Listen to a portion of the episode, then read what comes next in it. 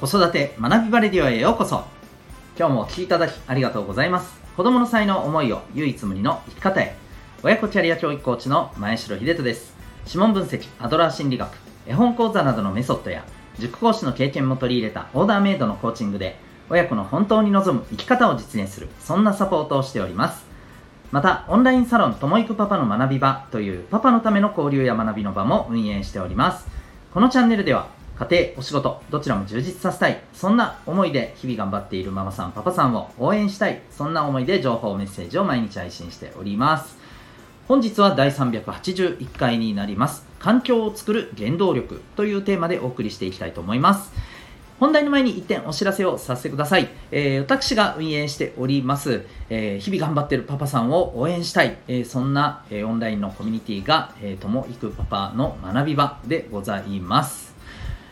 基本的にはですね、どういうことをまあやっているかと言いますと、今お聞きいただいているですね、この子育て学び場レディオを含め、サロンのメンバーさんしか聞けない学び場レディオサロン放送版も合わせてですね、毎日配信しております。ですので、サロンメンバーさんはですね、毎日2本、忙しい中でですね、間間でスマホやあまあ、パソコンでもね、聞けますけどね、はいえー、聞いて学べる、ね、お仕事しながら、移動しながらでも聞いて学べる、えー、そんな学びのラジオを提供しております。そこで子育てとかですね、えー、コミュニケーションとかワークライフバランスとか、えパートナーシップ、こういったことについて学ぶことができます。えまた、リクエストとかもね、え可能でございます。そして2点目がですね、え月に1回、サロンメンバーさんの交流の場も準備しております。今まではオンラインがほとんどだったんですが、なんと本日は初のですね、えー、対面での、はい、えー、交流会もしていきたいと思っております。ちょっと感染対策もね、気をつけながらやっていきたいと思っております。そして3点目がですね、サロンメンバーさんをご希望された方に月1回無料の個別のセッションも実は実施しております。はい、なかなかね、あのー、学んだり、まあえー、困ったことを相談できたりとかですね、あるいは交流できたり、まあ、そういった、えー、お父さんのコミュニティでございます。興味がある方はウェブサイトへのリンクありますのでご覧になってみてください。それでは改めまして今日の本題に行きたいと思います。今日は環境を作る原動力ということで、えー、まあ、私たちのこの、まあ、地域、あるいは、まあ、家庭っていうところも一つの環境ですよね。まあ、お子さんにとっては学校もそうです。まあ、あごめんなさい、行ったり来たりして申し訳ないんですけど、えー、私たちにとってはま職場とかそういったところもそうですけど、ま環境をですね、今よりももっと望ましいものにしていくために、えー、大切なことって、何だろうかなっていうのを考えた時に的なお話をですねしていきたいと思います。えっ、ー、とですねこれちょっとまあ話は変わるんですけど皆さんあのコミュニティスクールっていう、言葉は聞いたことありますかね？意外とえ何それっていう方も多いかもしれません、えー、一応ですね沖縄、ね、私がおります沖縄県ではですねうーんまあ多分去年今年ぐらいから、えー、導入する学校が増えてきた。感じかなっていうところですけど、そう、あの、まあ、スクールというふうにね、名前がついていますので、どういうものかというと、いわゆるですね、えー、地域の方々が、まあ、学校運営に関わって、えー、学校と、まあ、地域の結びつきをですね、まあ、していく、強めていく、そんな、まあ、あのー、はい、いわゆる、えー、場ですね。はい。コミュニティですね。うん。えー、でございます。まあ、これをあのやっていくことによってですね、まあ、どういう、まあ、あのメリットがあるかというともう学校側とね地域のそのコミュニティスクールの、ま、運営する、ま、メンバーっていうところがね集まっていろいろやっていく中でですね例えば、ま、学校側としては ま、地域の皆さんがやっぱりこう学校に対して求めていること ニーズや意見っていうものをですね、まあ、もっと聞いてそれに対して答えていきやすくなる。あるいはまあ学校運営の改善点などにもね、つながったり、もちろんあの学校に対する地域の理解者が増えるということにもつながりますよね。一方で、地域からするとですね、もちろんあの学校に対して、えー、まあ前々からちょっとね、こんなものがあったらいいなっていうふうに思っていた意見がね、えー、まあ、もちろん通してもらいやすくなりますし、えー、あるいはですね、えー、まあ、学校から地域に対して、えー、まあ、働きかけをすることで地域の、ま活性化につながるようなね、えー、何かまあ、の打開策っていうのを見つけていくきっかけにも、ね、なります。もちろん子どもたちへのですね、え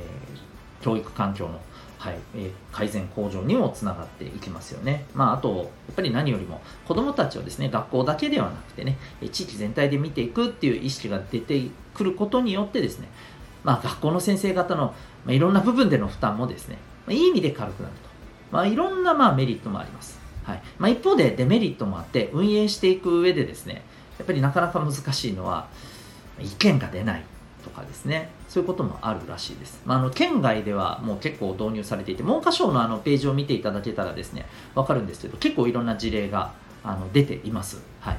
うん、で、まあ、それ見ていただけるとわかるんですけども、あのまあ、やっぱり課題点もね、あって、まあ、今言ったようになかなか、えー、意見が出てこないとか、うん、あるいはこう実際に頑張ろうってなった時に、やっぱり学校側だけが、あるいは地域側だけが、なんかまあ、あの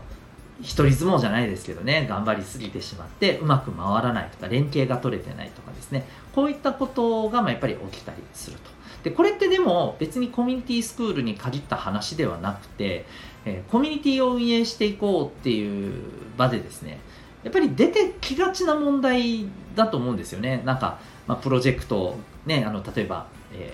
ー、ビジネスの場でプロジェクトを作って何かっていこうということでチームを作って、えー、これも一種のコミュニティじゃないですか。で、これを例えば目的に向かってやっていこうとしてもですね、まあ、うまく動かなかったり、うん、あるいは学校のレベルで言うならば、例えば学園祭とかですね、なんかそういった行事に向けてクラスで頑張ろうとか、えー、チチームで頑張ろうってなって時に、まあ、なんか、ね、あの、どうもうまく物事がつかなくて、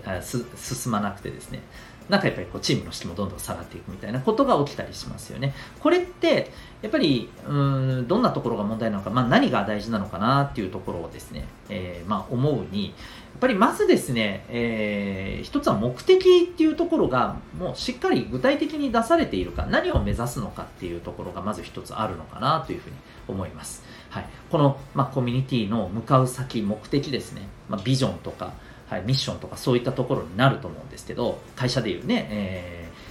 えーと、経営理念みたいなところになるのかもしれません。こういったものがしっかりとしていないといけないですよね。で、えー、2つ目はですねやっぱりあの役割っていうものがしっかりあること。逆に言うとそこに参加することで自分はこういうふうに役に立つことができる。自分の力をこういうふうに発揮することができてみんなに貢献できるっていうえー、まあ、ある意味そこに参加してくる方って特にあの熱が高い方はですねそれに対する熱が高い方ってそういうものをやっぱりこう求めていらっしゃってるわけですよね。ですのでやっぱりそういう方にしっかりとあの役割が持てるようにしていく。もちろんその方だけがですね負担になるっていうことはもちろんいけないんですけれども、えー、まあ、そうならないようにいろんなやっぱり役割っていうものを個々に、えー、持ってもらってで、まあ、活躍できる、うん、そんな場をやっぱり演出していくというか作っていくということがやっぱりコミュニティ運営には求められる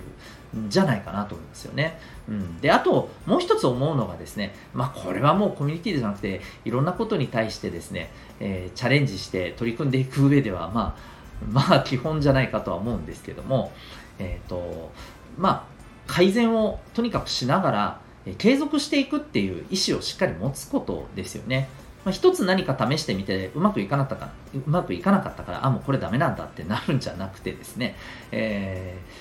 ー、じゃあどういうふうにすればうまくいくの？こういうふうにあのここのやり方だとうまくいかなかったからじゃあ次はどういうふうにすればいいのかっていうことを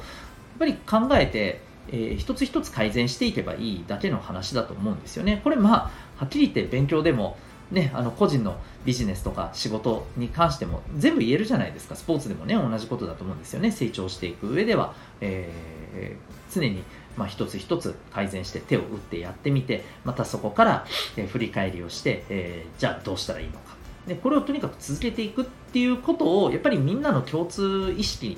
として持った上で取り組むことが重要だと思います。はい。でまあ、この先ほど事例として申し上げたコミュニティスクールもそうなんですけどもやっぱりうまくいっているところってきっとこういったところがしっかりとできて、まあ、もちろんねいろんなあの試行錯誤や大変な時期もあったと思うんですけれどうまくいかないこともいっぱいあったと思うんですけどそこを乗り越えてですね、えー、まあ、一つの結果を出している。ね、そこでま地域と学校が、えー、うまくねつながって運営できて、えー、より良い子どもたちの環境あるいはま大人たちにとってもね、はい、あのよりまあ地域があのもっとなんかやっぱ活気があってね、えー、すごく住みやすくて、あ、ここにいてよかったなって思えるようなね、環境が作れてるところにね、至ってる、進んでるんじゃないかなっていうふうにね、思います。はい。えー、まあ、これからやっぱりコミュニティの時代とか言われていますので、私たち大人もですね、子供たちもこのコミュニティを作っていく、えー、もっと言うとそのコミュニティを通して望む、望むべき環境を作っていく上で、やっぱり大切なことってどんなことかなっていうのをね、いろいろ考えていく必要があるんじゃないでしょうか。今日申し上げたこと以外にもね、おそらくいっぱいあると思います。えー、まあいろいろね、これは、あの、機会がある時にね、ぜひ考えていきましょう。ということで今日はですね、環境を作る原動力というテーマでお送りいたしました。最後までお聴きいただきありがとうございました。また次回の放送でお会いいたしましょう。学び大きい一日を